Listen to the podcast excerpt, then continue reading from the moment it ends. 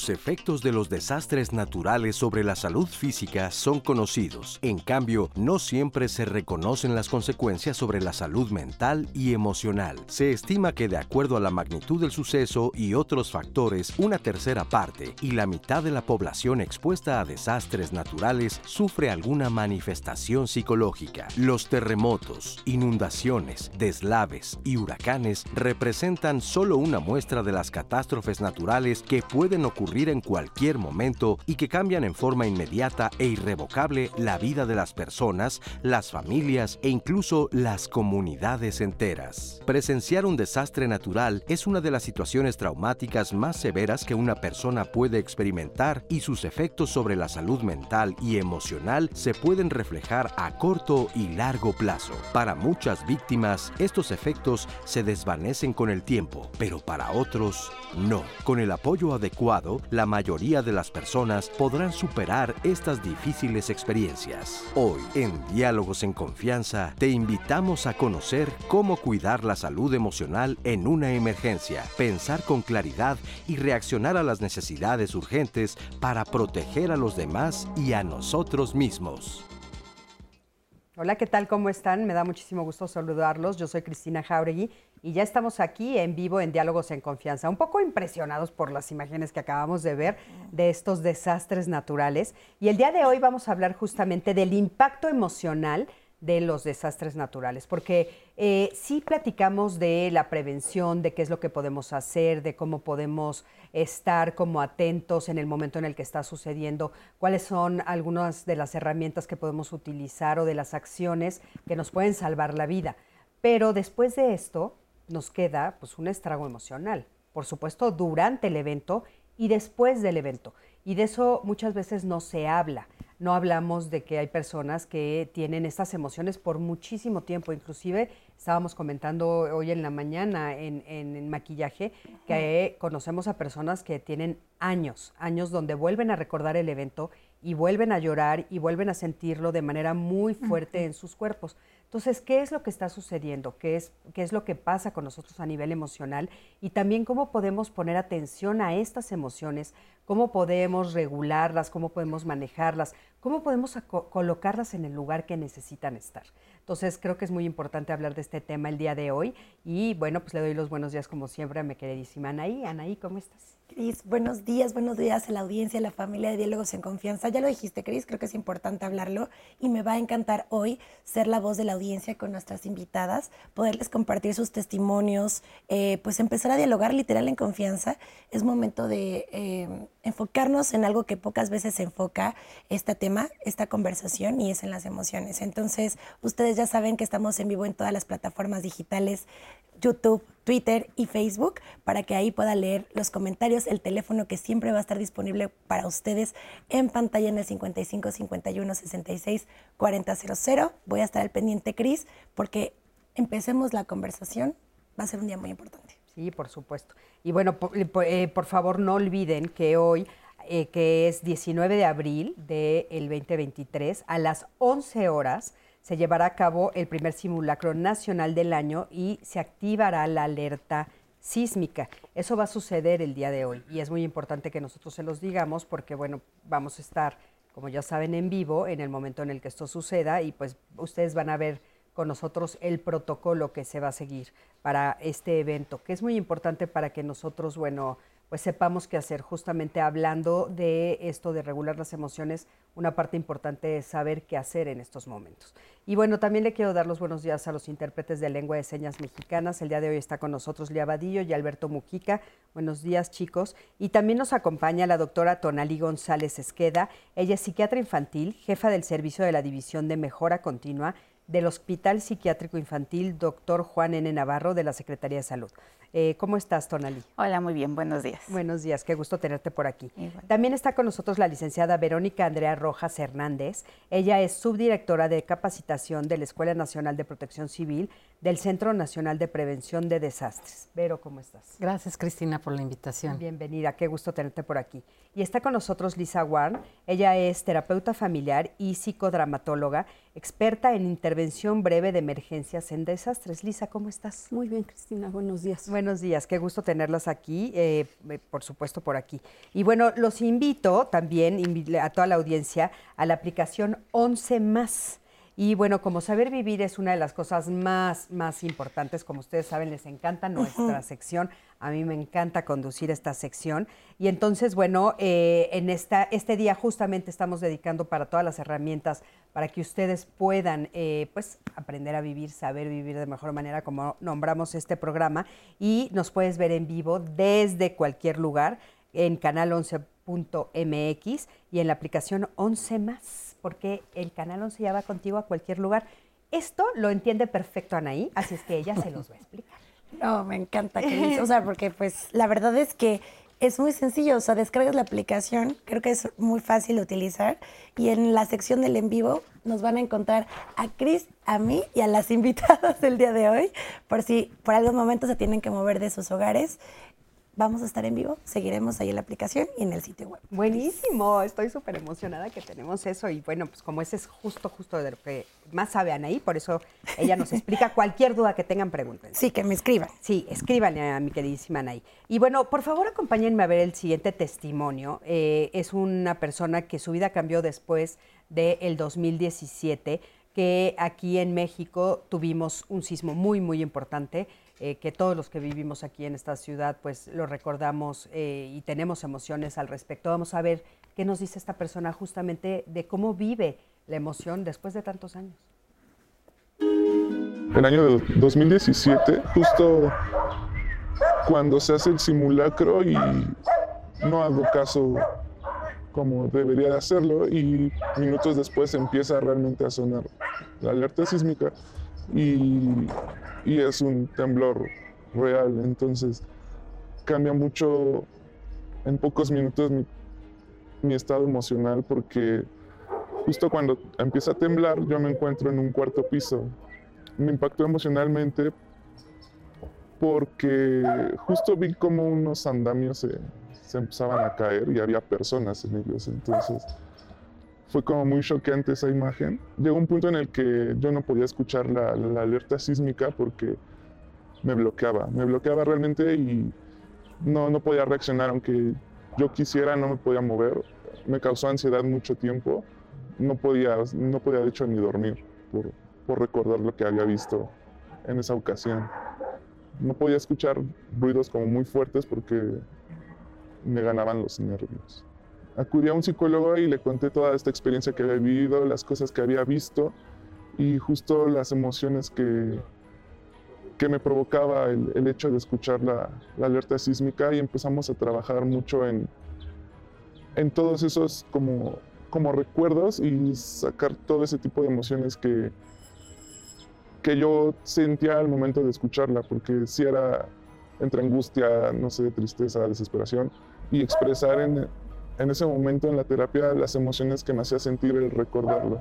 Hasta ganas de llorar o ganas de gritar, porque sí, sí fueron cosas que tal vez en el momento no hice por, por el estado de shock en el que me quedé. En la actualidad, pues ya no, no presento como ese estado de shock ni, ni de desesperación al momento de escuchar la, la alerta sísmica. Ya, ya puedo como reaccionar a tiempo y, y siento muchísimo menos desesperación y angustia al, al escucharlo. Bueno, pues muchísimas gracias por este testimonio. Y bueno, pero a mí me gustaría empezar, eh, ahorita retomamos este testimonio, por supuesto, para platicar lo que él nos está diciendo, pero tú me comentabas que querías aclarar la diferencia entre desastre natural y... En realidad, el desastre es la consecuencia del impacto del fenómeno. Entonces, todo lo que sucede en, el planeta, ¿no? los huracanes, los sismos, estas lluvias eléctricas y demás fenómenos que conocemos de la naturaleza, son eso, fenómenos naturales que han ocurrido antes de que el ser humano estuviera y que van a seguir después de nosotros. Entonces, los desastres es cuando estos fenómenos impactan en la población y ahí tenemos alguna consecuencia eh, de tipo económico o por supuesto que también puede cobrar vidas. Entonces el desastre viene después del impacto del fenómeno natural. Ah, ¿no? muy Entonces, importante. el desastre no es natural, el fenómeno sí. Ah, buenísimo. Mira, como dicen ahí, siempre aprendemos algo. Entonces es muy importante porque, de hecho, los fenómenos naturales hay muchos y muy variados, pero no todos producen desastres. Así es. ¿no? Y entonces el desastre eh, no es natural, sino es la consecuencia después de un fenómeno natural. Exacto. Entonces, en este caso, el fenómeno natural, bueno, en México, por ejemplo, muy puntual, ha sido algunos de los sismos que sí han producido desastres. Sí, y es- desastres y- natural. y- Tenemos que ir a un corte, pero en un momentito regresamos. Quédate con nosotros, estamos en Diálogos en Confianza y seguiremos platicando de este importante tema.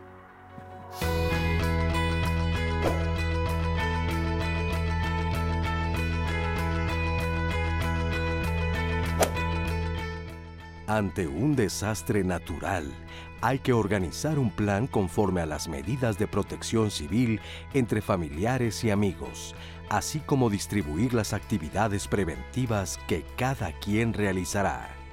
Guía del Centro Nacional de Prevención de Desastres.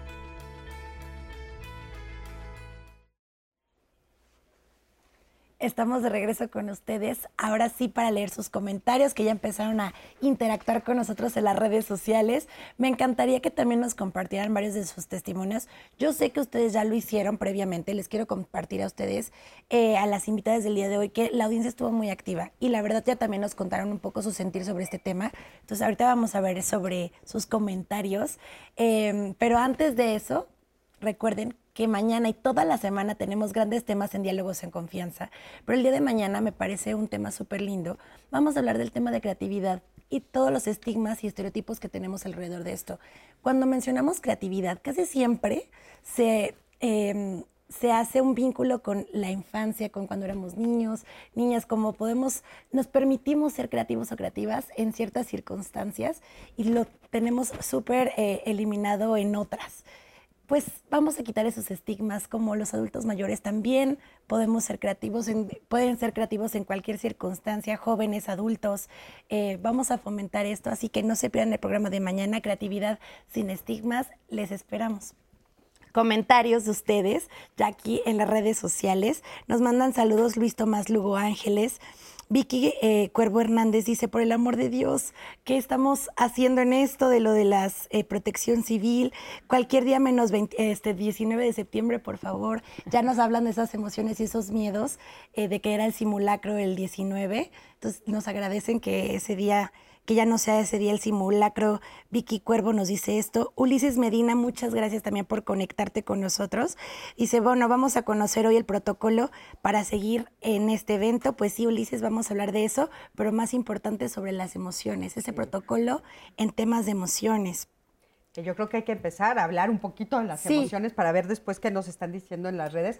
¿Hay una Rapidis, solo súper rapidísimo, Cris, porque le hicimos una pregunta a la audiencia previa que nos explica un poco qué era lo que sentían cuando escuchaban la alerta sísmica, qué era lo que sentían y qué era lo que les eh, movía. Vamos a ver lo que nos dijeron y regresemos al estudio para ahora sí empezar, Cris, de lleno con las emociones.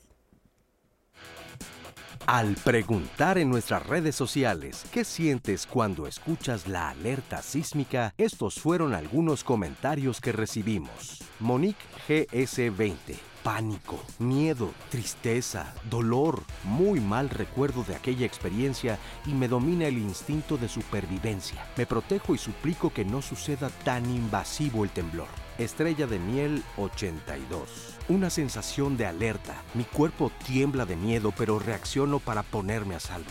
Dani Martz. Me duele la panza, me pongo a llorar, me da miedo. Yola RZ. Ah, difícil de describir. Es una mezcla de miedo, ansiedad, desesperación, etc. Y agradecimiento por tener tiempo de ponernos a salvo. Giselle Mi 007. Inmediatamente me siento mareada y desorientada. Vicky LD. Yo siento mucha ansiedad, miedo y una descarga de adrenalina. Las que sufren mucho son mis perritas. Elena Torres. Mucha angustia. Mi madre se ponía histérica. Yo procuro controlarme, pero por dentro tengo lo que sigue de pánico. Irma García. Mucho miedo, angustia, me da taquicardia, me duele la cintura. Y pienso de qué magnitud será. Me aterra escucharla y más que vivo sola con mi perrito. Isabel Hernández. Miedo, nervios, angustia, preocupación por mis seres queridos.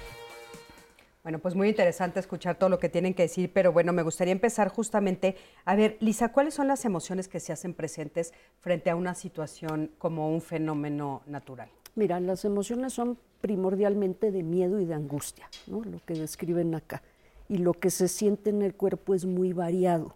Normalmente es malestar en, en el abdomen, ¿no? este temblor de las manos y de las piernas, dolor de cabeza, como desorientación, mareos, eh, eh, bueno, básicamente son, son esas las sensaciones. Eh, ¿Y qué hacer? Pues justamente respirar. Ah, nos quedamos cortos de respiración también, nos da taquicardia. Claro. Oye, ¿y por qué hay algunas personas que sí tienen como todo este tipo de emociones y hay otras que lo pueden enfrentar como de una manera muchísimo más tranquila? ¿A qué se debe? Tiene que ver con la experiencia propia a lo largo de la vida. Antes del 2017, sobre todo las generaciones más jóvenes, no tenían un parámetro de los alcances que podía tener un desastre y a raíz del 2017 ya sabemos que se pueden caer edificios, podemos perder a nuestros seres queridos, se pueden lastimar. Entonces, eh, basado en eso, dice, ok, si va a temblar, entonces podemos sufrir daño a nosotros, pueden sufrir daño a nuestros seres queridos y entonces lo asimilamos como una situación de alerta. Cuando no nos tocó ver algo tan aparatoso, entonces estábamos mucho más relajados. menciono esto porque en generaciones previas yo recuerdo eh, más joven, primaria, secundaria, como todo el mundo de simulacro y todo el mundo jugaba y cómo ha cambiado la concepción de niños, adolescentes, adultos jóvenes, como lo comentaban en, en el primer corto, de qué hacer ante un simulacro. Ahora un simulacro sí se convierte en una situación seria donde nos involucramos completamente eh, y esto pues nos ayuda a tener cierta sensación de seguridad. O sea, ¿consideras que es positivo hacer un simulacro? 100%. Sí, hay otras características también que son de personalidad y como dice Tonali, de experiencia previa, pero no necesariamente relacionada con el terremoto. Son experiencias que pueden ser, por ejemplo, de violencia, que hacen que las personas se vuelvan un poco más reactivas. Y esa es una, una de las partes que eh, decían, hay un porcentaje de la población que sí sufre de estrés, dicen postraumático, también hay agudo, y hay un porcentaje que no lo sufre. Eso tiene que ver con experiencias que te digo no necesariamente están relacionadas con el temblor, sino pueden ser otro tipo de experiencias, por ejemplo, de violencia doméstica, de violencia social. Y por el otro lado, la respuesta también, porque algunos reaccionamos mejor y otros no, hay un tema de capacitación. A mí seguramente me da el mismo miedo oír la alerta sísmica que a la mayoría de las personas, solo que me siento un poco más confiada y más segura porque tengo muchísima capacitación y sé qué hacer y eso me da una sensación de control. Hablabas de los 30 segundos. Yo sé que 30 segundos son muy buenos para hacer una evacuación, por ejemplo. claro. Sí, y saber sobre todo esto que dices. Oye, pero a mí hay, hay una duda que tengo en esto, Vero. O sea, ¿cuál sería la diferencia entre sentir eh, la emoción del miedo y todas estas emociones y sentir la necesidad de supervivencia? Fíjate que la, eh, hay un proceso muy importante que tenemos que es la memoria, ¿no? Y las emociones están muy ligadas. Entonces, eh, como ya mencionaban las colegas, efectivamente los conocimientos previos, ¿no? Es una fortaleza, pero los conocimientos son conciencia, ¿no? Son racionalidad y la sobrevivencia es una reacción fisiológica que tenemos los seres humanos y de hecho todos los seres vivos, ¿no? A eh, mantener este instinto, esta vida y vamos a hacer cualquier cosa para mantenerla. Es por eso que algunas personas pueden escuchar la alerta sísmica y salir corriendo sin detenerse nada. Y hay otras personas que pueden escuchar la alerta y decir, ah, voy a cerrar el gas, voy a bajar el switch de la luz.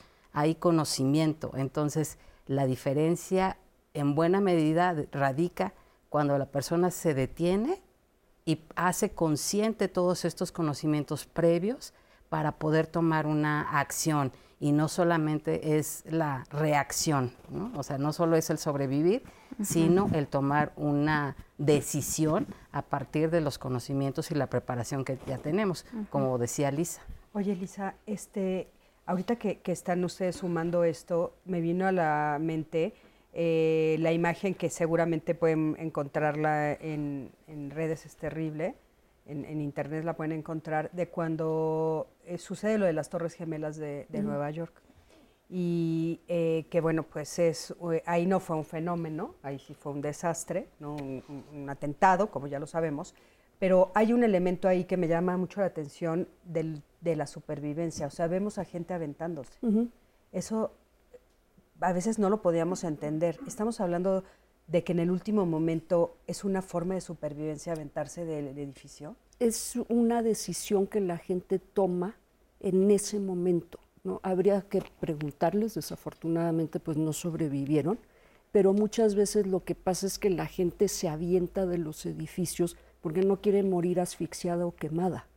Entonces es como una una opción de sobrevivencia, o sea, es como echar una moneda al aire en ese momento, la decisión es echar una moneda al aire, me quedo aquí, me quemo o me asfixio, o me tiro y en una de esas pasa algo mágico, ¿no? que, me, que hace que sobreviva. Hay, hay, un, hay poco raciocinio en ello en términos de mirarlo por fuera, pero tiene mucha lógica porque tendríamos que incluir el tema de las creencias. Claro. ¿no? no, no, me parece fantástico. La verdad nunca lo había eh, puesto sobre la mesa e, en, una plática, pero me parece clarísimo esto que dices. O sea, puede ser una idea fantasiosa, pero, pero que puede acercarse a la realidad, digamos, en algún momento pues, pasó algo milagroso, o sea, algo, se cruzó algo, caí en un lugar donde resultó que sí sobreviví. O sea, sí tenemos como esta parte en medio de, de un desastre de, acercarnos emocionalmente a fantasías. Ahora, en términos biológicos, tenemos tres respuestas. Hay más, pero hablamos de tres Fs, ¿no? Flee, fight y faint. Flee es corre. Y mucha de esta gente lo que hace justamente es correr a donde pueda. Cuando no puedes correr, pues te peleas, ¿no? Ves que se está cayendo el edificio, tratas de detener la caída o de ponerte a salvo, esa es la pelea. Y cuando ves que no hay ninguna otra opción, no son elecciones de la persona, son elecciones de la parte más primitiva del cerebro, son elecciones biológicas, son respuestas de elección biológica.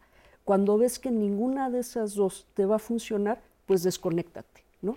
El, estado, el estado de shock es un estado de desconexión que puede ser nada más como de despersonalización o de desrealización, ¿no? O sea, tomar distancia de lo que está ocurriendo o pensar, a mí esto no me está ocurriendo, hasta perder la conciencia. Es que eso es muy interesante porque eh, ahorita eh, eh, la producción me decía, pero ¿tomas la decisión o no la tomas? O sea, esa escena ¿no? de, de, de estas personas en, las Torres Gemelas, que atrás está el fuego, que atrás está el, todo este el ruido. desastre, el humo, O sea, en ese momento tal vez ya se desconectaron, ¿verdad? Eh, están en estado de shock. Para tirarse tienen que estar en estado de shock. O sea, estás en estado Nadie de shock. en sus cabales se tira de 20 pisos. Sí, si no tenemos el antecedente de la experiencia, entonces reaccionamos de una manera automática y no podemos, por eso sirven, por ejemplo, esta parte de la prevención, porque nos ayuda a generar esquemas cognitivos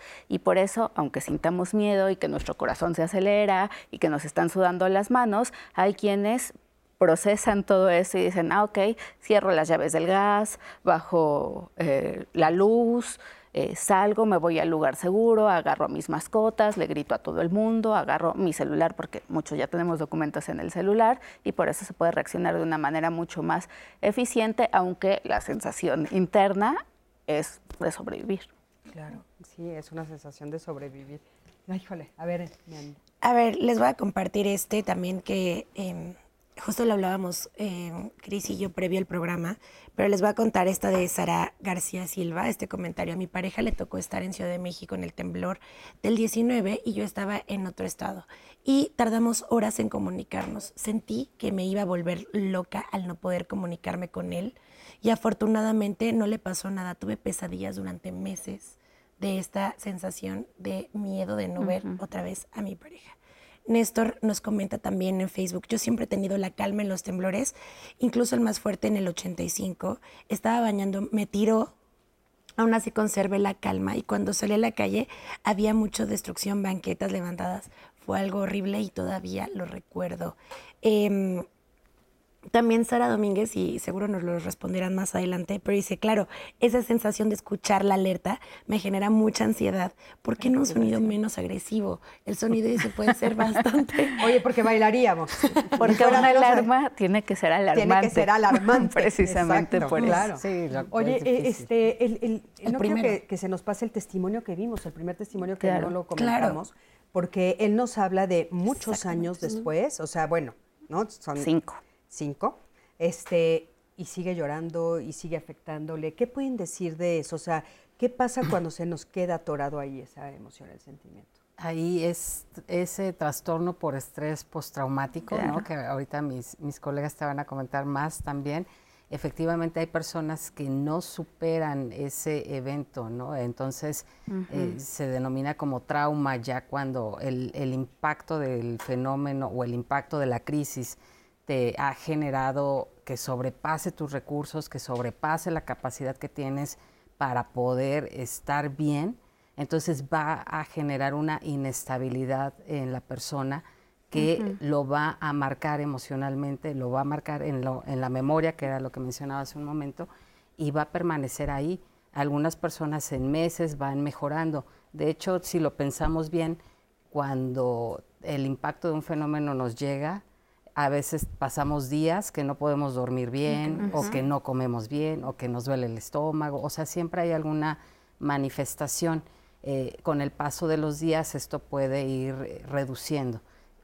Cuando no es así, entonces ya hablamos de un trastorno por estrés postraumático y sí requiere atención eh, especial, sí. ya requiere apoyo no solo de los amigos o de los compañeros, sino de una atención profesional. Claro, este, eh, estábamos también platicando que con los tenis puestos se queda la gente, ¿no? O sea, claro. por mucho tiempo no descansas. Este, Sí, el, estrés postraumático, ¿qué significa esto? Ok, eh, el estrés postraumático y la otra reacción, la que es inmediata, que es una reacción de estrés agudo, se genera cuando estamos expuestos a una amenaza vital que puede ser real o imaginaria. Eh, que puede ser imaginario, todo lo que pensamos que nos puede pasar si estamos eh, o sufrimos las consecuencias de un desastre, aunque no nos pase nada, aunque sabemos que ya no nos pasó. Pero esa angustia y ese temor de qué tal si vuelve a temblar, qué tal si voy pasando y se cae alguien, qué tal si fulanito le pasó algo, qué tal si mi familiar también sufrió una consecuencia y no lo puedo hacer. Entonces, esa es la reacción de estrés agudos. Todas esas emociones desagradables que nos están generando angustia y nos están afectando nuestra calidad de vida. Digo, afecta desde el sueño, el apetito, las sensaciones físicas y cuando estas van persistiendo a lo largo del tiempo y no van disminuyendo, porque bueno, eso es una reacción normal, es adaptativo, es algo esperado en todos los seres humanos, pero cuando van persistiendo eh, y no, no remiten y al contrario van aumentando de severidad, entonces es cuando ya, ya, estamos hablando de un trastorno por estrés postraumático. Ah, muy importante. Hay, hay una eh, diferencia entre el agudo y el postraumático. O sea, si tú lees en el manual, eh, aparecen todos los síntomas iguales. Nos dábamos cuenta hace muchos años que en el agudo había una prevalencia mayor. O sea, los síntomas son, por ejemplo, malestar físico, eh, trastornos de sueño, trastornos de la alimentación, pensamientos intrusivos, ¿no? Y esa es una diferencia entre el agudo y el postraumático. En los primeros 30 días, que es el agudo, 29 días, hay una prevalencia mayor de pesadillas y después en el postraumático una prevalencia mayor de pensamientos intrusivos. O sea, va mejorando un poco el patrón de sueño, pero en la vigilia la persona está pensando todo el tiempo en el evento y en lo que podría suceder. Claro, claro. Y entonces esa es la diferencia de cómo enfrenta el día a día. Exactamente. perdón, también lo que decía Tonali, esta es una respuesta adaptativa. O sea, tener miedo no es una cosa mala. No, claro que no. Es, es lo que nos alerta, es así, por eso la, la, alarma tiene que ser así, para ponernos en alerta que viene con una descarga de adrenalina y una activación del cerebro. Hablaba Verónica de la memoria. Muy en el centro de nuestro cerebro está la amígdala, que es donde se controlan la ira y el miedo. Y unas estructuras arriba está el resto de las emociones. Esa parte que es el hipocampo es muy importante en términos de estrés, porque cuando hay un evento de estrés, han hecho estudios y a las 12 semanas la amígdala se achica y al achicarse pareciera jalar todo el cerebro hacia, adentro. Entonces hay pérdidas hasta de memoria, hay eh, reacciones auditivas, hay reacciones visuales, porque el hipocampo se ha achicado. Esa es la mala noticia. La buena es que les vuelven a hacer estudios y unas 12 semanas después, si han sido atendidos, ha regresado casi a su tamaño normal. Ah, eso es muy importante. Oigan, hablando justamente de estos temas, eh, quiero que me acompañen a ver la entrevista que le hicimos a Víctor Manuel. Eh, Rodríguez, que eh, para ver cómo reacciona nuestro cerebro justamente ante esta situación de fenómenos naturales que provocan desastres. Acompáñame. Ante situaciones de estrés como podrían ser desastres como un temblor o un huracán, nuestro cuerpo tiene que estar preparado para poder responder y ponernos a resguardo y tendrá dos elementos importantes. Tendrá el sistema nervioso a través del sistema simpático y el sistema endocrino a través del cortisol, de la hormona del estrés, que nos van a ayudar a aumentar la circulación del cuerpo, aumentar la fuerza de nuestros músculos, la velocidad de reacción y que podamos ponernos a salvo. Esta es una reacción natural y es benéfica para nuestro organismo. ¿Qué ocurre cuando nosotros no podemos responder? Puede haber factores biológicos en donde nuestro cuerpo no responde o puede haber factores mentales en donde nosotros podemos asumir que el desastre es tan grande o el impacto es tan grande que nos podemos quedar paralizados, ¿verdad? Nos rebasa en nuestras capacidades. Entonces podemos caer en una situación en la que días posteriores al evento tengamos un trastorno de estrés, en donde es la suma de muchos factores, factores genéticos, factores biológicos, el propio evento, cómo vivimos el evento, cómo reaccionamos ante eso y podemos reexperimentar brevemente esta sensación con las palpitaciones, el aumento de la ventilación. Esto no es algo delicado en el sentido de que se puede intervenir, se debe de tener tratamiento. Sin embargo, si no hay tratamiento, podemos caer en un trastorno de estrés postraumático que ya sería posterior al mes del evento. Y en el trastorno de estrés postraumático ya estamos hablando de algo más severo, donde hay reexperimentación, hay pesadillas, el sujeto se siente muy vulnerable, se siente bajo de ánimo, aislado y es un factor de riesgo para poder desarrollar depresión es el riesgo muy alto para suicidio y puede también ser un riesgo para adicciones. Entonces, forzosamente debe de ser tratado ya sea por un psicoterapeuta o un médico psiquiatra para poder evitar las consecuencias de esta enfermedad. Bueno, qué, importante todo esto. Muchísimas gracias este, por lo que nos comentó este especialista. Y bueno, a mí me llama mucho la atención que puede ser que te lleve hasta el suicidio. O sea, que una situación así te lleve hasta el suicidio, ¿no? Pero bueno, parece que tenemos una pregunta interesante. Un comentario, Cris, que nos decían em, en, otro programa, es que lo tomamos como referencia, en otro programa se había mencionado el tema de herencia o esta, esta sensación o emociones. Por ejemplo, aquellos padres, en este caso, Néstor nos comentaba de eh, él vivió el temblor del 85 y cómo esto se podía heredar o este pánico o estos nervios o este nivel de ansiedad se podía heredar a otras generaciones, en este caso sus hijos, de que también tuvieran una reacción mucho más de alerta, más de más reactiva versus una reacción de calma frente a estas circunstancias. ¿Eso sí es posible? ¿Eso es, sucede? Sí, claro. Eh, hay una vulnerabilidad biológica. Mm. Todos venimos cargando nuestro bagaje emocional que nos heredan nuestros antepasados y entonces hay personas que ante estímulos chiquitos sobre reaccionan y entonces vemos que si se enojan, todos se enojan mucho o todos están muy felices y en el caso de un, un desastre, entonces también las reacciones emocionales son exageradas o excesivas para el estímulo. Pero eh, ahí es multifactorial porque es parte de esta sensibilidad que tenemos. Eso quiere decir que nuestras estructuras cerebrales son más chiquitas o más grandes y por eso son más sensibles y lo otro es lo que aprendemos en la vida. Y además, pues lo aprendemos. con la resiliencia? La resiliencia es la consecuencia de cuando lo aprendemos a manejar. Eh, a lo mejor venimos de una familia donde hay vulnerabilidad biológica para una respuesta exagerada al estrés, más lo aprendido, pero si nos capacitamos, nos formamos, aprendemos a actuar, entonces se va desarrollando la resiliencia y la resiliencia aunque la vemos en las acciones, sí tiene eh, como una localización biológica en nuestros cerebros, donde la amígdala y las estructuras cerebrales que están más profundas porque son más primitivas van creciendo, se van engrosando y entonces, aunque la emoción sigue, no tenemos esa respuesta excesiva ante los estímulos. Es algo muy bonito.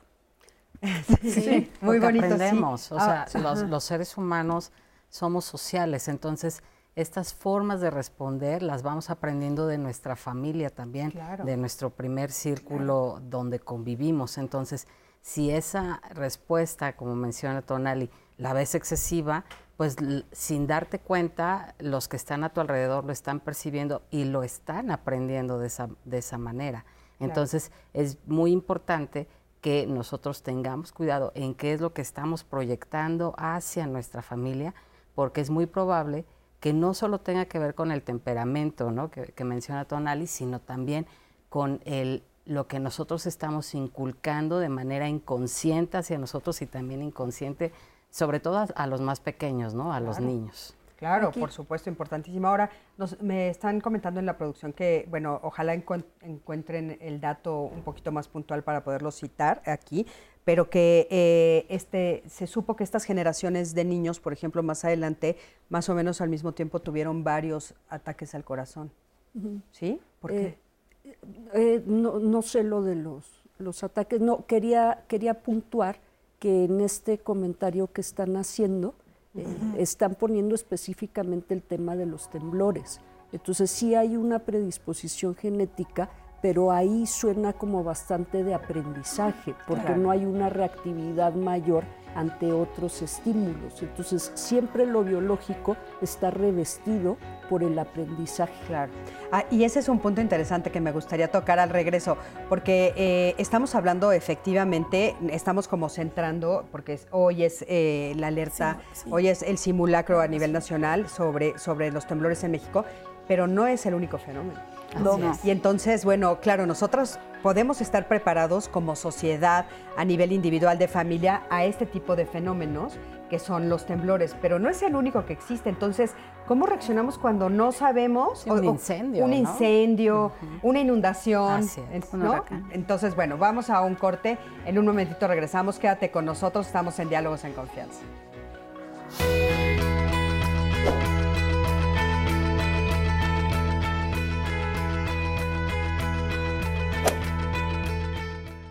Los niños necesitan atención y cuidados especiales después de una situación difícil. Hay que mantenerlos en un lugar seguro y escuchar sus inquietudes. Organización Panamericana de la Salud. Seguimos con la conversación. Quiero compartirle a las especialistas eh, sus comentarios porque creo que suma muchísimo a lo que hemos comentado. Lilia Galicia dice la importancia de manejar las emociones no entrar en crisis. Ya sabemos que el sonido es fuerte. ¿Cómo podemos prepararnos ante ese sonido para que no nos impacte tanto? Nos dice Lilia Galicia. Em, porque Maite puso justo antes de ese comentario, yo siento mucho pánico. Mi mente se va a mis hijos, a mis familiares. Entonces empiezo a orar y que Dios nos proteja. Odette Hernández dice, somos mamíferos y tal como el perrito, eh, Pavlov, la alerta sísmica nos ha condicionado a entrar en estado de alerta, pero hay que trabajarlo para poder actuar de la mejor manera, aún con ese estrés que tenemos al escucharla. Sí, es cierto eso, ¿no? O sea, como que ya todos estamos preparados. Todos estamos. Claro, pero es verdad lo que decía, este, nos preguntaba Maite, digo Lilia Galicia, como de qué podemos hacer para no entrar en crisis, sabiendo que obviamente el sonido está hecho para que entremos en alerta. Seguro lo vamos a contestar más adelante. Eh, tenemos este comentario de Israel Romo, específicamente porque ayer lo que mencionábamos, sentimos este temblor en Ciudad de México. Dice, ayer tembló en CDMX y nos quedamos dentro de la casa, pero estoy en el cuarto, pues, cuarto piso y no supe qué hacer y eso me dio pánico. Lo que mencionábamos este hace rato, que la información es lo que nos da también eh, tranquilidad y sentido de control. Amalia Hernández dice, estoy esperando alerta sísmica y me siento nerviosa, angustiada, ya me duele la cabeza y la verdad me dan ganas de llorar. Fíjate qué, qué importante ese comentario. Es súper porque está esperando que, o sea, va a suceder. Va a suceder, sabe que va a ser, va a sonar la alarma y está angustiada.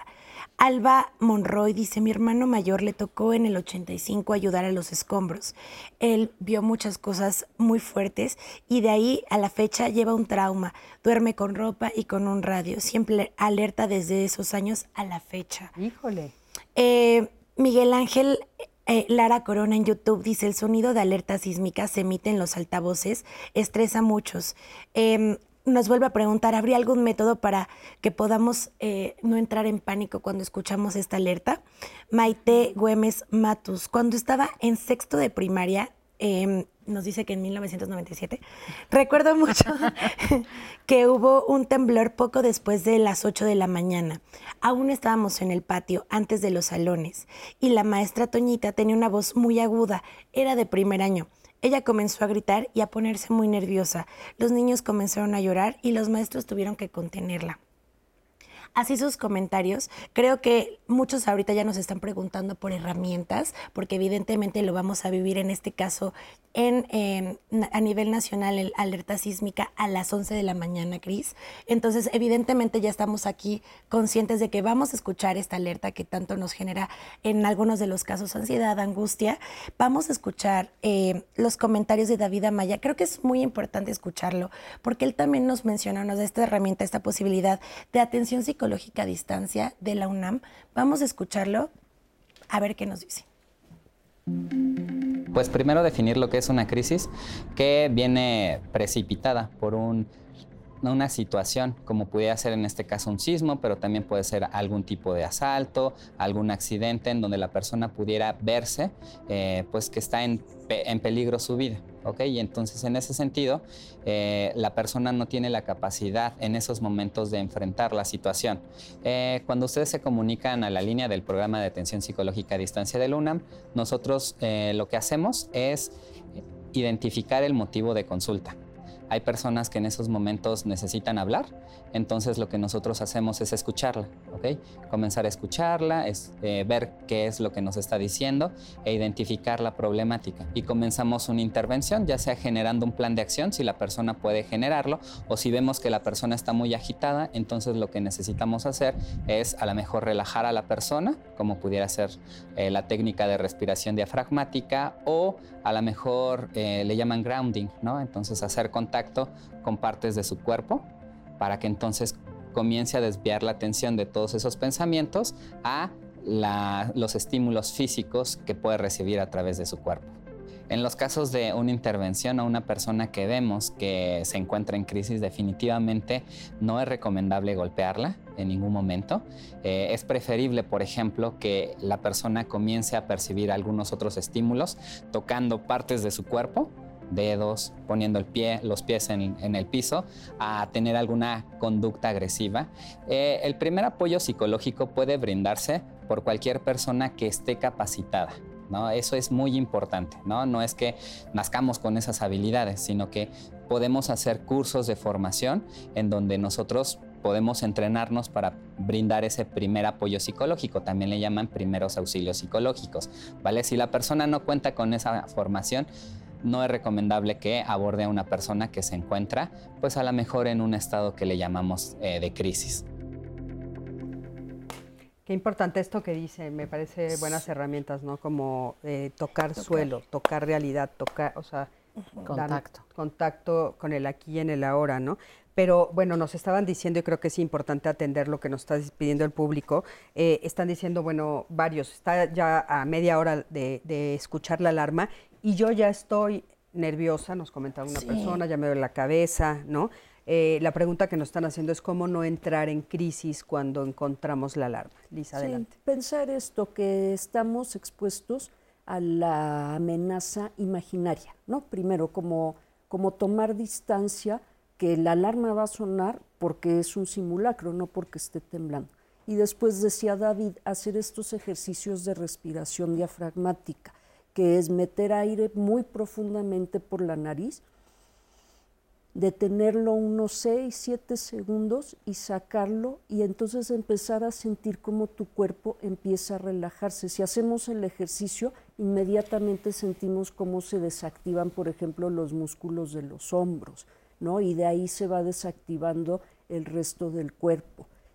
Tener un plan, por supuesto, saber a dónde voy a ir, si tengo que salir, si tengo que subirme, porque hablaban de un cuarto piso, si tiene que quedarse dentro del edificio, eso también ayuda bastante porque nos pone en control.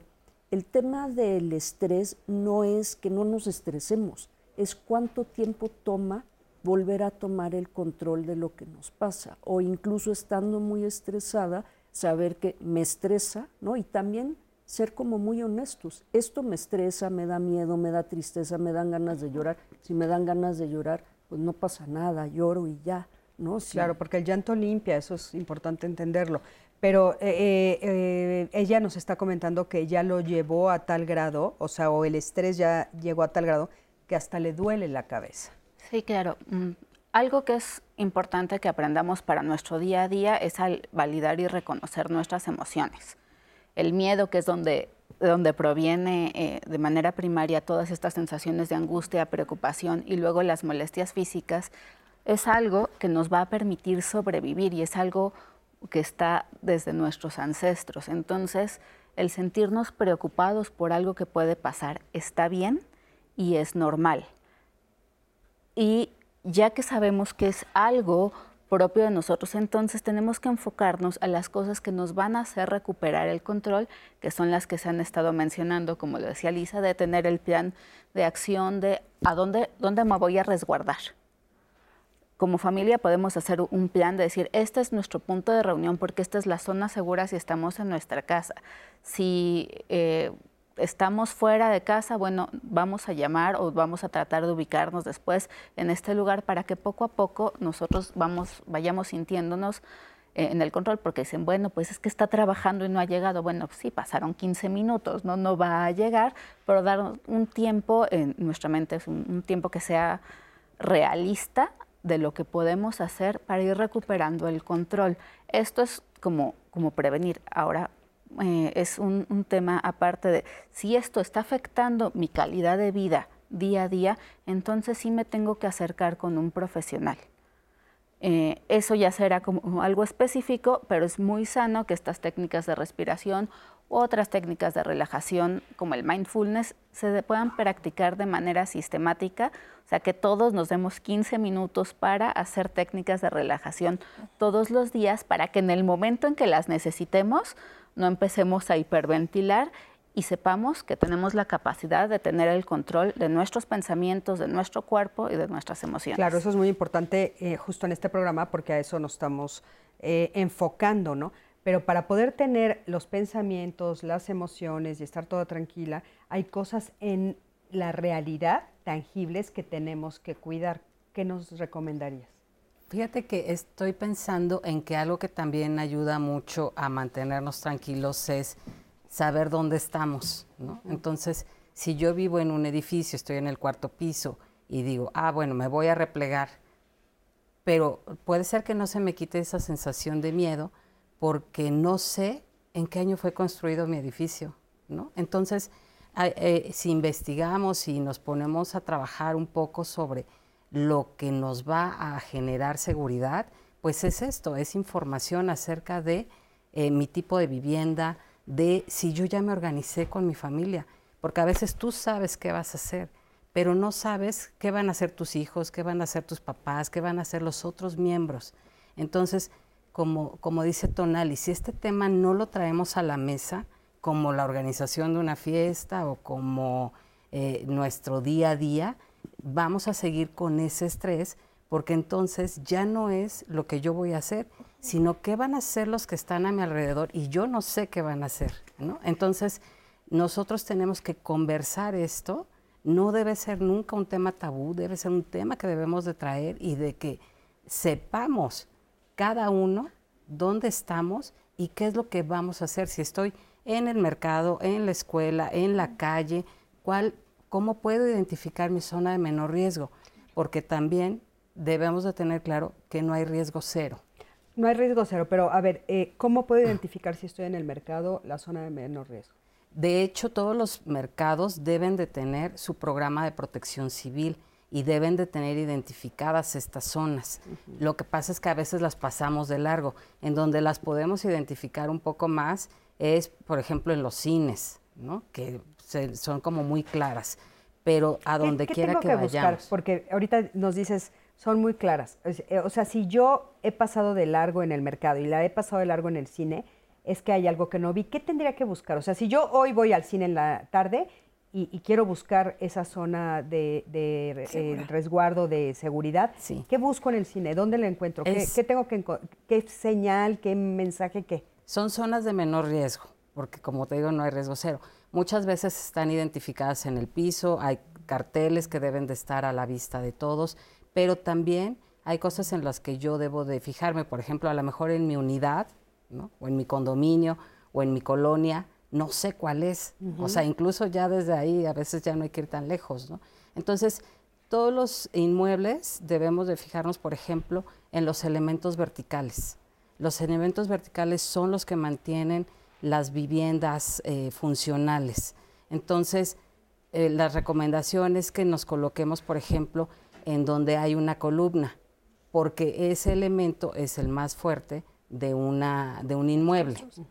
Entonces, si estamos en el mercado, si estamos en el cine, tenemos que ubicarlos, pero que sean de verdad, ¿no? Porque a veces son... De tabla roca. exacto, aparentes.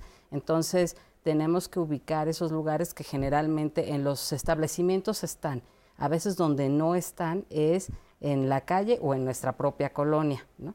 Entonces, todo lo que nos pueda caer encima, eh, no debemos de estar ahí. Ok, a ver, eh, tenemos como muchas ideas a veces en, socialmente. ¿El marco de la puerta?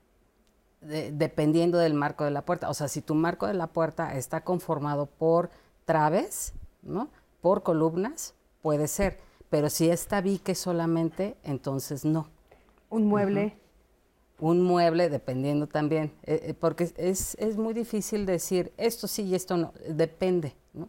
Eh, este, depende de, dónde estás ubicado, de qué tipo de mueble es. Generalmente un mueble en un sismo, suponiendo que colapse eh, la vivienda, un mueble es muy probable que no pueda mantenerse tampoco de pie. Entonces, ahí es mejor buscar espacios en donde las columnas estén más cercanas, que muchas veces es, por ejemplo, en los baños, ¿no? que hay una columna cercana a otra columna, entonces esa pared puede ser más resistente. Eh, me voy a meter en, un tema que es más de mis compañeros ingenieros, pero, por ejemplo, entre una columna y otra no debería de haber más de cuatro metros de separación. Entonces, es, eso nos da la posibilidad de encontrar espacios en donde podamos replegarnos. Entonces, si yo, ahora, si mi construcción es de antes de 1985, sí es bueno que un especialista la revise para que entonces sepamos cuál es la calidad del material o de la construcción y ver si todavía es posible habitarla. Entonces, como te digo, hablarlo con la familia y, este, y que alguien nos pueda ayudar con esa información, también nos va a disminuir el estrés porque no sabemos en qué momento eh, puede llegar el fenómeno. bueno, cuando es un sismo, cuando es una inundación, cuando es un huracán, tenemos más posibilidad.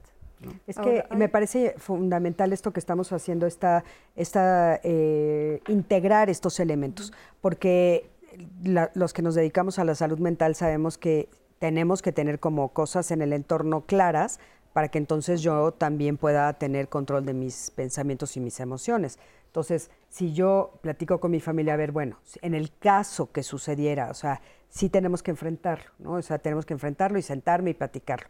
¿Qué hacer, Lisa, si, si hay alguien en mi familia que me dice, no quiero, y no quiero hablarlo y no me importa y tú eres una exagerada y, no quieren hacer este ejercicio que ahorita ustedes claramente nos están diciendo que nos ayudaría muchísimo y sobre todo ahorita que vamos a, hacer el simulacro y en México que tenemos comúnmente familia este, o trabajo que también ha pasado en el, trabajo, que no eh, que alguien no podría querer tener esta conversación. Sí, es cierto.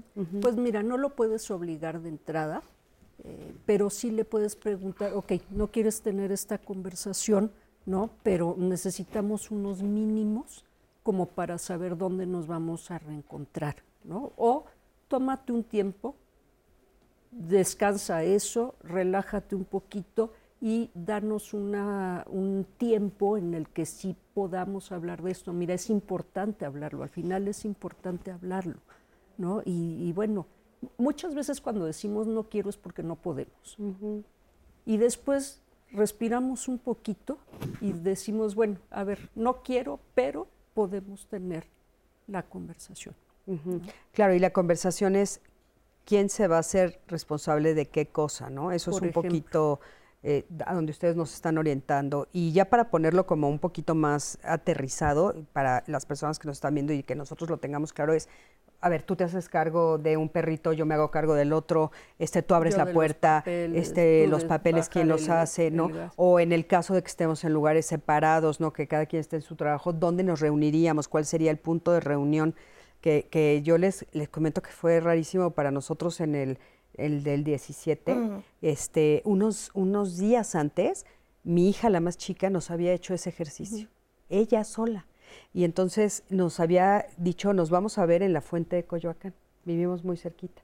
Y yo me acuerdo de esa conversación sentada ahí y diciendo, ok, ¿no? en el caso de que esto fuera muy grave, es un espacio que está más abierto, sí, ok, ese, les, no, lo comentamos así, y al poquito tiempo pasó el del 17.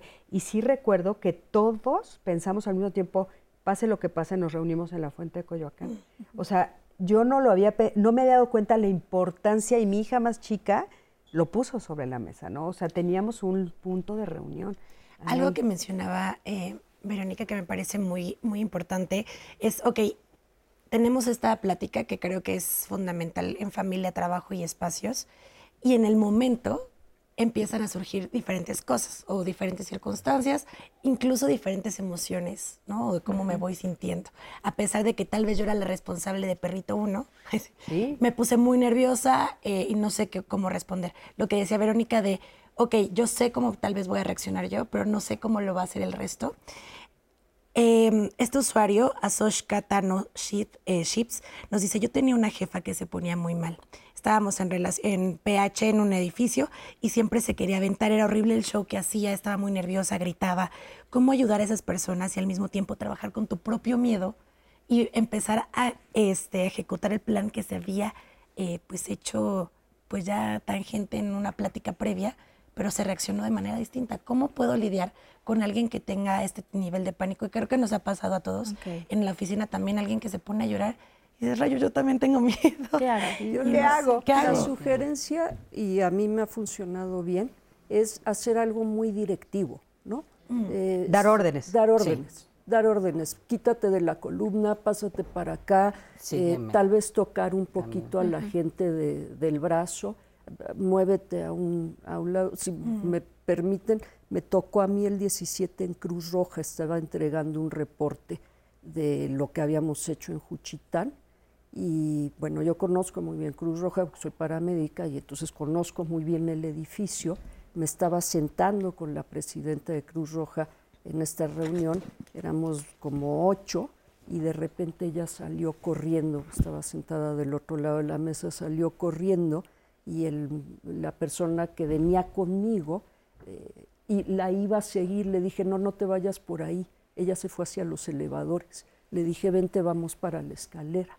Salimos por la escalera, estábamos en el tercer piso y cuando llegamos había un montón de gente ahí que no sabía si subía, si bajaba y desde arriba les empecé a dar órdenes, ¿no? Les dije, péguense a la pared y empiecen a caminar. Había alguien dando órdenes, o sea, yo ya había bajado un piso y cuando volteé y lo vi, me, me miró con agradecimiento, como qué bueno que estás ahí y que estás dando las instrucciones. Dar instrucciones puede ser muy organizador. Esta persona, por ejemplo, que se quiere tirar, no, mira, a ver, vente para acá, quítate de la ventana, es riesgoso que estés en la ventana. Órdenes muy cortitas, ¿eh? Eso ayuda. Ahora, hay, hay, hay veces que te encuentras en estos fenómenos con que tú sí puedes reaccionar y con que tal vez otro no puede reaccionar o con que tú no puedes reaccionar. Ahorita me hiciste recordar, eh, hubo un evento en mi casa que se empezó a inundar la casa, de, de, la parte de arriba empezó a caer una cascada y, este, y yo estaba parada en las escaleras en shock. Ahorita que lo dijiste dije, entiendo qué me pasó ese día. Yo estaba parada en shock viendo la cascada y no me movía, ¿no? Y entonces mis familiares estaban corriendo pues, para tratar de detenerlo hasta que alguien se paró y me gritó, Cristina, muévete. Y entonces reaccioné.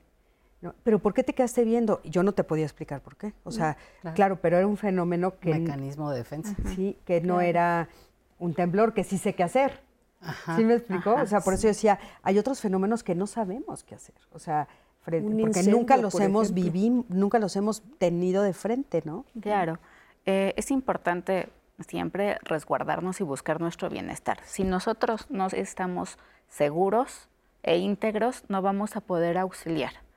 Y también reconocer si en algún momento, eh, aunque nos hubiera encantado ayudar, estamos rebasados por la situación y entonces a veces es mejor no intervenir siempre y cuando nosotros nos resguardemos y buscar quién va a ser la persona que va a auxiliar, porque la mayoría de las ocasiones hay alguien con la preparación y las bases suficientes para poder tomar el control, como comentaba Lisa, y que sigan eh, todas las cosas. Claro, importantísimo. Oigan, eh, pues bueno, nos vamos a ir a un corte, eh, pero quiero decirles que después regresamos aquí a Diálogos, después del simulacro. Les quiero recordar que a las 11 es el simulacro nacional, donde vamos a escuchar, para todos los que nos están viendo, vamos a escuchar a nivel nacional la alerta sísmica y como ya nos dijeron aquí las especialistas, la alerta es justamente para entonces sentirnos eh, en alerta, para tener eh, poner atención y poder hacer lo que tenemos que hacer. Entonces, bueno, te pido que te sumes al, simulacro. Ya vimos en el programa lo importante que es saber qué es lo que tengo que hacer en el momento que una situación así suceda. En este caso es un simulacro que me va a servir justo para entender y vivir lo que tengo que hacer. Así es que, por favor, unámonos a este simulacro y terminando el simulacro, te esperamos aquí en Diálogos en Confianza.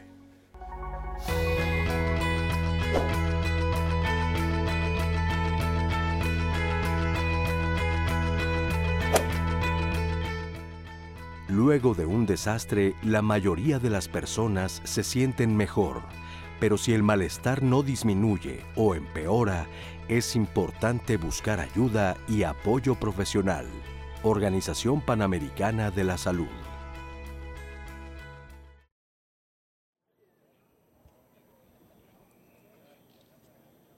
En este momento estamos escuchando la alarma sísmica. Recordemos que estamos en el primer simulacro nacional de 2023 y pues esto tiene como objetivo reforzar y mejorar las acciones que hacemos todos los días para prevenir en caso de desastre natural. Quiero recordarles que aquí en el 11 ya estamos pues haciendo todos los protocolos. En el 11 tenemos seis brigadas que están conformadas por evacuación, incendios, búsqueda y rescate, primeros auxilios, seguridad y comunicación. Ok, recordemos que no siempre vamos a estar en los espacios que conocemos. Es importante identificar a los brigadistas en este caso o estas situaciones. Este es el sonido que ustedes van a estar escuchando en sus diferentes localidades y zonas de evacuación. Aquí ya estamos en el punto de encuentro, punto de seguridad, en donde por supuesto las brigadas han indicado a la gente que se coloquen. Es importante, por supuesto, la calma y como escuchamos en el programa de diálogos previamente, pues apoyar o asistir a aquellas personas que tienen algún tipo de emociones o que les causa algún tipo de pánico, siempre estar apoyando y estar detectando eh, personas que puedan sentir algún tipo de emoción distinta frente a este sonido que ya sabemos y hemos escuchado que genera o podría generar algún tipo de ansiedad o pánico. Recuerden que el simulacro nacional, pues ellos van a dar recomendaciones qué hacer en este tipo de caso de sismo, antes, durante y después de este movimiento telúrico en lugares públicos de trabajo, escuela, escuela o en la casa. Es importante, reitero, identificar las salidas de emergencia y los lugares de menor riesgo, siempre manteniendo la calma. Recuerden ubicarse en las zonas de seguridad en su caso, ayudar a adultos mayores. No olvidemos a los niños, eh, personas enfermas o personas con algún tipo de discapacidad. siempre estar apoyando, por supuesto, siempre estar acercándonos a las personas eh, brigadistas encargadas que ya tienen esta capacitación. Les recuerdo em, las brigadas que son seis, caso de evacuación, incendios, búsqueda y rescate, primeros auxilios, seguridad y comunicación. Entonces, recordar que siempre tenemos el apoyo de la brigada en cualquier situación en la que nos encontremos, en algunos de los espacios que hayan sido, eh, que hayan sido ya asignados. En este momento los estamos viendo para que ustedes también identifiquen el tipo de, vestimenta. Los chalecos vienen indicados en el rojo, prevención y combate contra incendios, evacuación, el chaleco naranja, en nuestro caso aquí en el 11 primeros auxilios lo podrán encontrar como el chaleco blanco. Y pues eh, hemos seguido todos los protocolos para hacer la evacuación frente a este simulacro eh, nacional 2023. Importantísimo conocer también en cada una de nuestras zonas de trabajo, eh, en nuestra familia, asignar a estos brigadistas, conocer quiénes son, Em, en nuestra zona laboral acercarse, preguntar eh, quiénes están capacitados frente a estas circunstancias. Por eso es importante este tipo de ejercicios en nuestros espacios. Eh, nos permiten identificar a aquellas personas que están a cargo de la dinámica en cualquier tipo de circunstancias.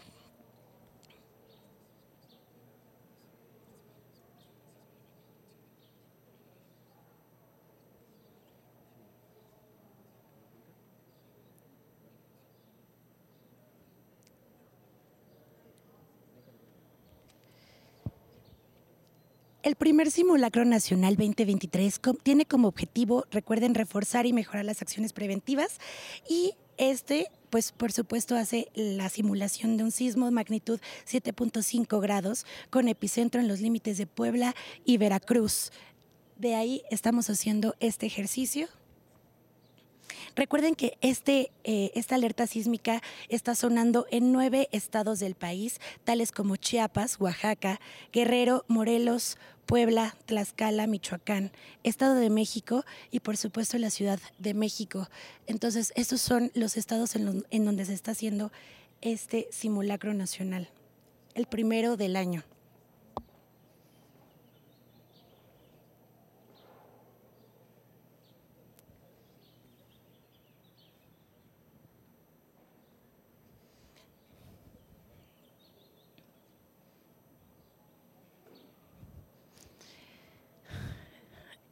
En este momento, como parte del protocolo, estamos esperando, estamos formados como se nos fue indicado en el punto de encuentro, punto de seguridad, y eh, los brigadistas están llevando a cabo el proceso de seguridad.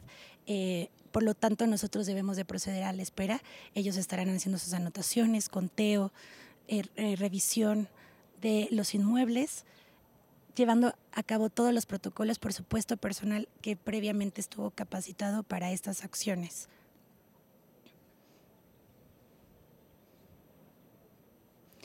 Mientras tanto, eh, creo que es muy importante, ya lo habíamos dicho, el tema de emociones y cómo controlarlas frente a este tipo de circunstancias. Vamos a ver una cápsula de nuestra especialista Hideko. Ella nos va a explicar específicamente qué acciones poder tomar con el tema de emociones. Así que vamos a verla y regresamos al estudio. Lo que sucede con los fenómenos naturales, que a mí me gusta denominarlos así, más que desastres naturales, porque yo considero que la naturaleza tiene una fuerza poderosísima, y es eso, la naturaleza. Y los desastres naturales son los que provocamos los hombres, como las guerras. ¿Qué impacto tienen en el ser humano estos fenómenos naturales? Depende de la historia de vida que tiene, de las experiencias que ha tenido con estos fenómenos y de la forma en que ha respondido ante ellos.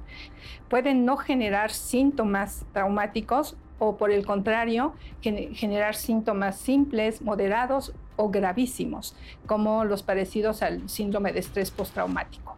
Y también pueden ser síntomas a corto plazo, a mediano o a largo plazo. Y algo que ayuda profundamente a sanar es reconectar, es buscar ayuda. En los fenómenos en donde ha habido estas posibilidades de la comunidad de reconectar, las personas ahí empiezan a sanar. Pero si las personas no tuvieron esta oportunidad o a pesar de ello no pudieron encontrar este apoyo en otras personas, es importante que busquen ayuda. Ayuda que nos permita volver a sentir el cuerpo, porque el trauma lo que provoca es una desconexión profunda. ¿Con qué? Con nuestro yo interior, con nuestras vísceras. Y al dejar de sentir, no podemos saber en dónde está esa respuesta o esa sintomatología para completar hasta que el cuerpo empieza a gritar. Por eso es que tiene que ser muy sutil y de una manera muy amorosa y compasiva acompañar a las personas para volver a conectar. La mejor forma de estar preparado para enfrentar cualquier cosa en la vida, porque van a seguir pasando cosas en la vida. Cuando nos sucede un evento abrumador, es conectar con las sensaciones físicas y poderlas liberar, encontrar la manera suave y segura de liberar esta energía. Eso es por un lado. Y en segundo lugar, tener prácticas cotidianas de reconexión con el cuerpo para flexibilizar nuestro sistema nervioso. ¿Cuáles podrían ser estas prácticas cotidianas? La respiración.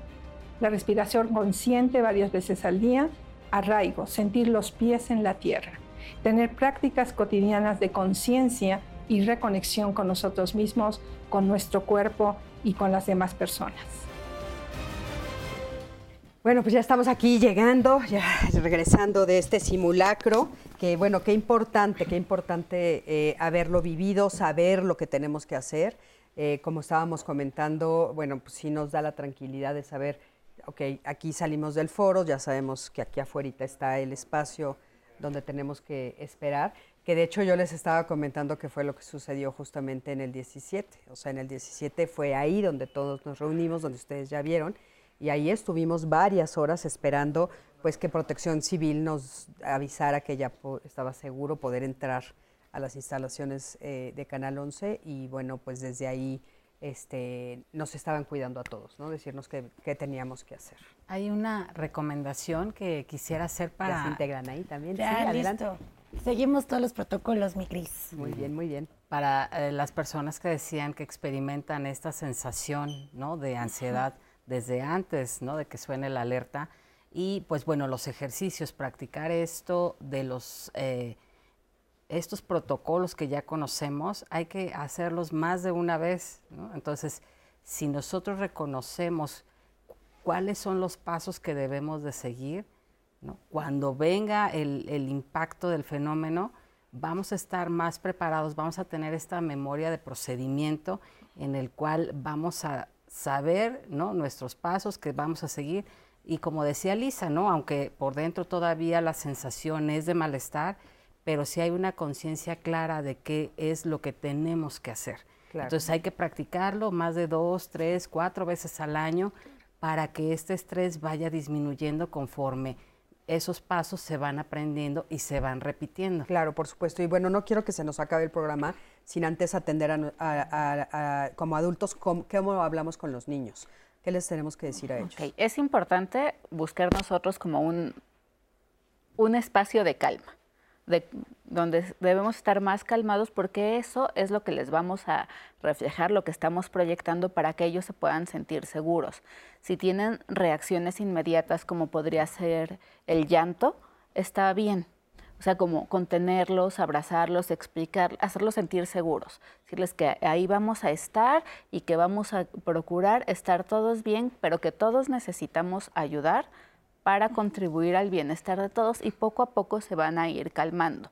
Eh, habría algunas reacciones que tal vez se podrían limitar porque pueden ser contagiosas y contraproducentes, como los gritos, o sea, no, no, no, no decirle no grites, pero sí hablarlo y, calmarlo de una manera amorosa y, con toda la calma para que poco a poco podamos o vayamos pidiendo el control y pedirle algunas sugerencias de, oye, ¿qué crees que es lo que tenemos que hacer?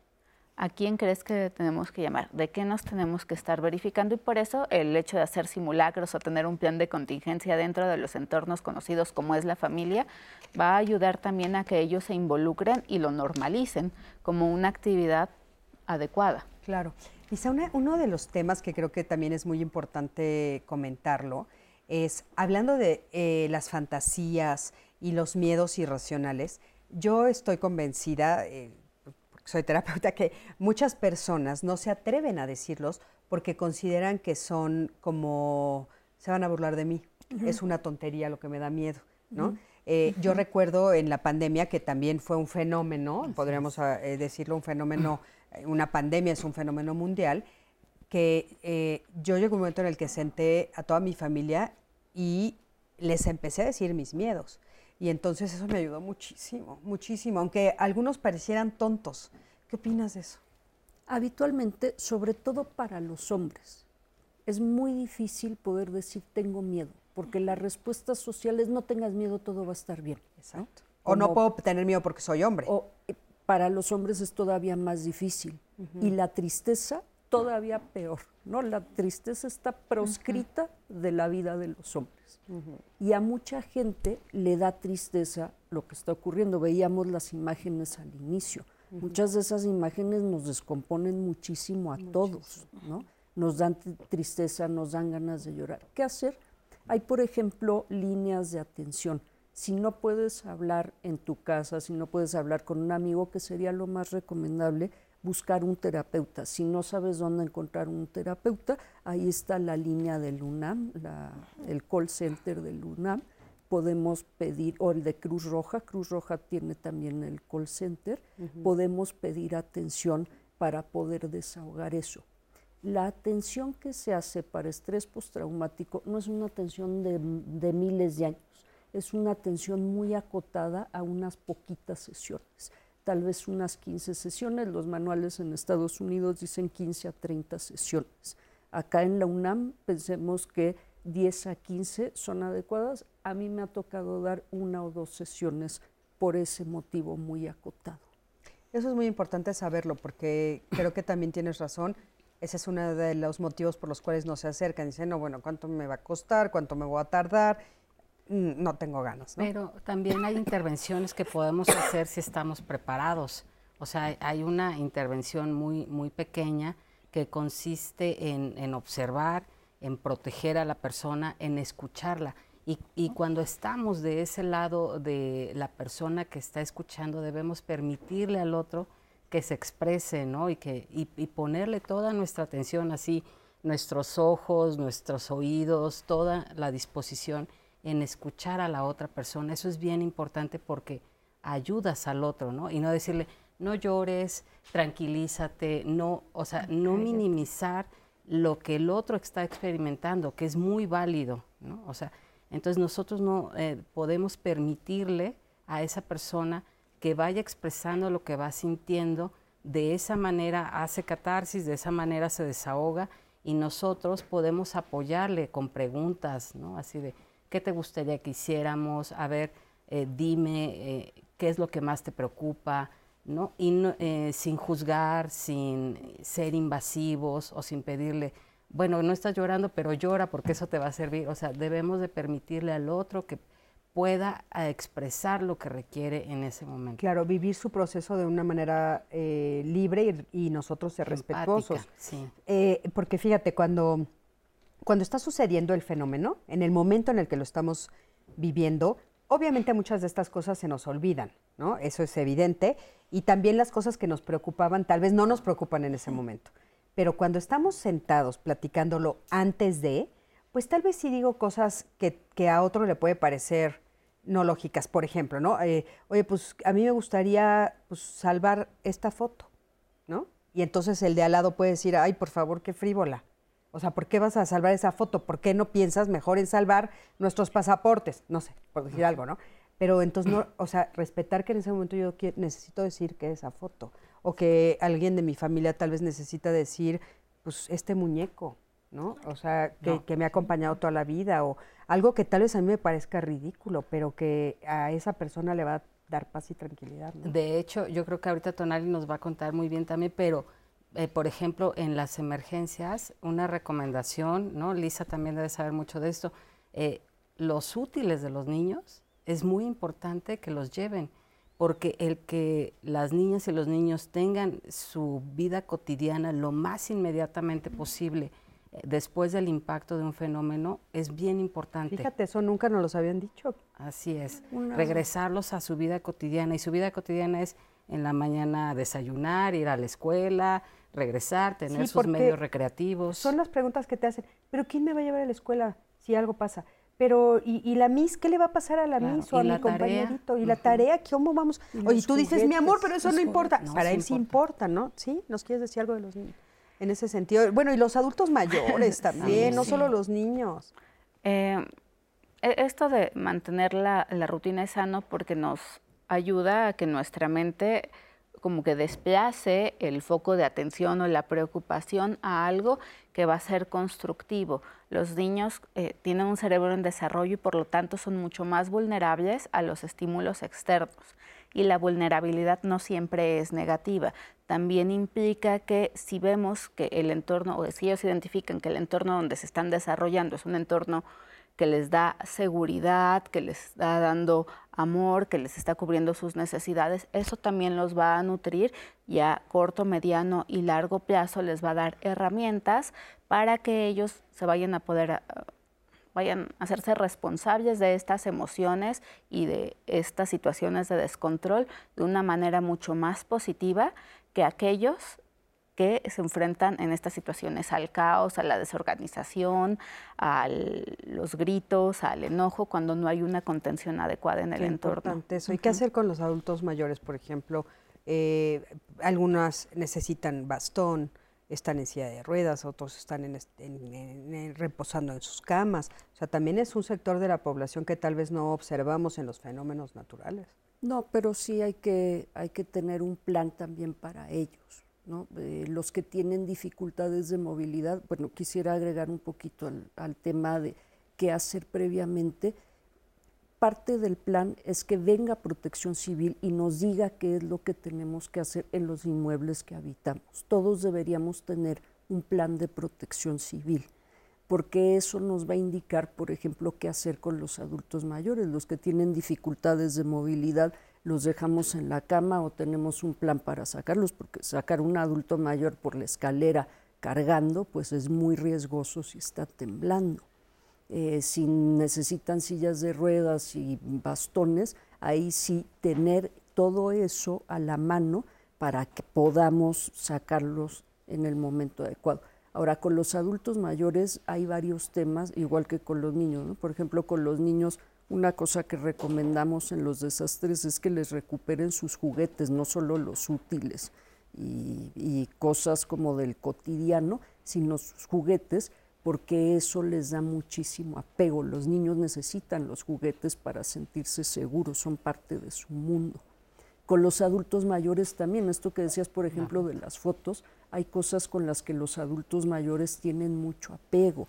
Eh, muchas veces con los adultos mayores ocurren como burlas, ¿no? Como que ya está chochito y se le va la onda, y esas cosas y no terminamos de entender cuáles son las necesidades en lo cotidiano, menos en el desastre, como que niños, adolescentes y adultos mayores se ponen a un lado, se quedan como suspendidos en los desastres hasta que medio retomamos la vida y ellos pueden empezar a tener sus cosas. Igual, si hay que evacuar, ver que lleven las cosas que son importantes para ellos. Sí, fíjate que una amiga estaba trasladando sus cosas de, Europa hacia México en un barco y el barco se inundó y ahí traía todo, todo, todo. Y sabes qué era lo único que, ella decía, es que las fotos. Claro. Las fotos, es que no, las voy, las fotos de mis hijos chiquitos, las fotos de mis papás, las fotos, las fotos, todo lo demás no le importaba, ¿no? Y claro, a la distancia este, entiendes esta situación. También tiene que ver con emociones, la emoción del recuerdo, ¿no? Querida Anaí, ¿qué nos están diciendo? Quiero leerles este que me pareció impresionante. Em, bueno, obviamente mientras estaba sonando la alarma recibimos comentarios de estoy muy nerviosa, eh, como las emociones que estaban sintiendo mientras escuchaban eh, eh, la alerta sísmica. Y me encanta este de Marité Güemes Matus, dice, gracias Diálogos en Confianza por acompañarnos en el simulacro. Ahora que lo pienso, hasta tengo ganas de llorar a pesar de que sé que es un simulacro.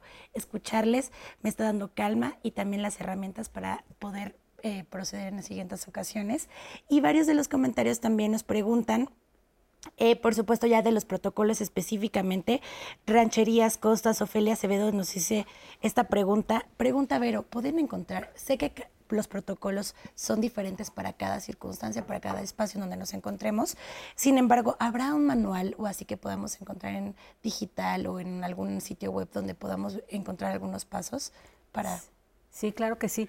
En, tanto en la Coordinación Nacional de Protección Civil como en el Centro Nacional de Prevención de Desastres existen algunas guías y recomendaciones para distintos fenómenos. De hecho, tenemos una específica para sismo, tenemos una guía de autoconstrucción, ¿no? Para las, las personas que quieren mejorar la condición física de su vivienda y también tenemos eh, otros documentos que se denominan infografías que nos hablan de las medidas que tenemos que hacer antes, durante y después eh, de un ciclón, de, un, este, de una inundación pluvial o fluvial. O sea, sí tenemos mucho material. Por favor, visiten la página. Eh, no sé si la, podemos mencionar. Por supuesto. Que es www. a ver, es esta que tenemos aquí, es Senapred. Así sí, adelante, dila, por favor. Así es, www.gov.mx, diagonal Senapred hay un apartado de publicaciones en donde tenemos... ¿Y son gratuitas? Sí, descargables todas para que las puedan compartir y las puedan llevar también incluso en, documentos digitales. Importantísimo. Y bueno, por supuesto queremos eh, decirles que todo, todo, todo queda grabado. Recuerden que eh, también en las redes sociales Anaí les pone toda la información. Siempre estamos pasando durante todo el programa toda la información que para ustedes es importante y es necesaria, como estos sitios web donde pueden encontrar eh, estos manuales eh, y, por supuesto, más guía de qué hacer en relación al tema del programa del día de hoy. Estamos ahora sí al final. Una frase para terminar. Pues eh, ahora sí que estar todos tranquilos en la medida de lo posible y contactar bien con nuestras emociones cuando estamos ansiosos para también poder tranquilizar. Muchísimas gracias. ¿Una frase? Sí, claro, el que podamos reconocer nuestras emociones nos va a dar poder para poder actuar de una manera más eficiente y salvaguardarnos a nosotros y a nuestros seres queridos. Adelante. Pues recordar que siempre también hay instituciones y mecanismos que funcionan, pero sobre todo la preparación que tengamos nos va a fortalecer. Importantísimo. Yo creo que, bueno, se combinan las, las dos cosas, ¿no? El poder entender lo que está sucediendo, informarnos más, para eso fue el programa del día de hoy, y por supuesto eso nos va a ayudar a poder tener una mejor regulación emocional. Antes, durante y después de los fenómenos naturales y por supuesto, sobre todo si se convierten en desastres, ¿no? Que eso es justo eh, lo que aprendimos el día de hoy. Muchísimas gracias a las tres. Anaí, muchísimas gracias a ti. Muchísimas gracias, por acompañarnos eh, en, esta, en este simulacro, por supuesto. Y bueno, les recordamos que tenemos una nueva aplicación. La aplicación se va, se llama 11 más porque el 11 va contigo. Así es que por favor inscríbanse, entren a la aplicación, suscríbanse. Gracias a ti que siempre estás del otro lado de la pantalla. Yo soy Cristina Jauregui y nos vemos la próxima semana aquí con un tema muy interesante para ti. Quédate con nosotros en el 11. Hasta luego.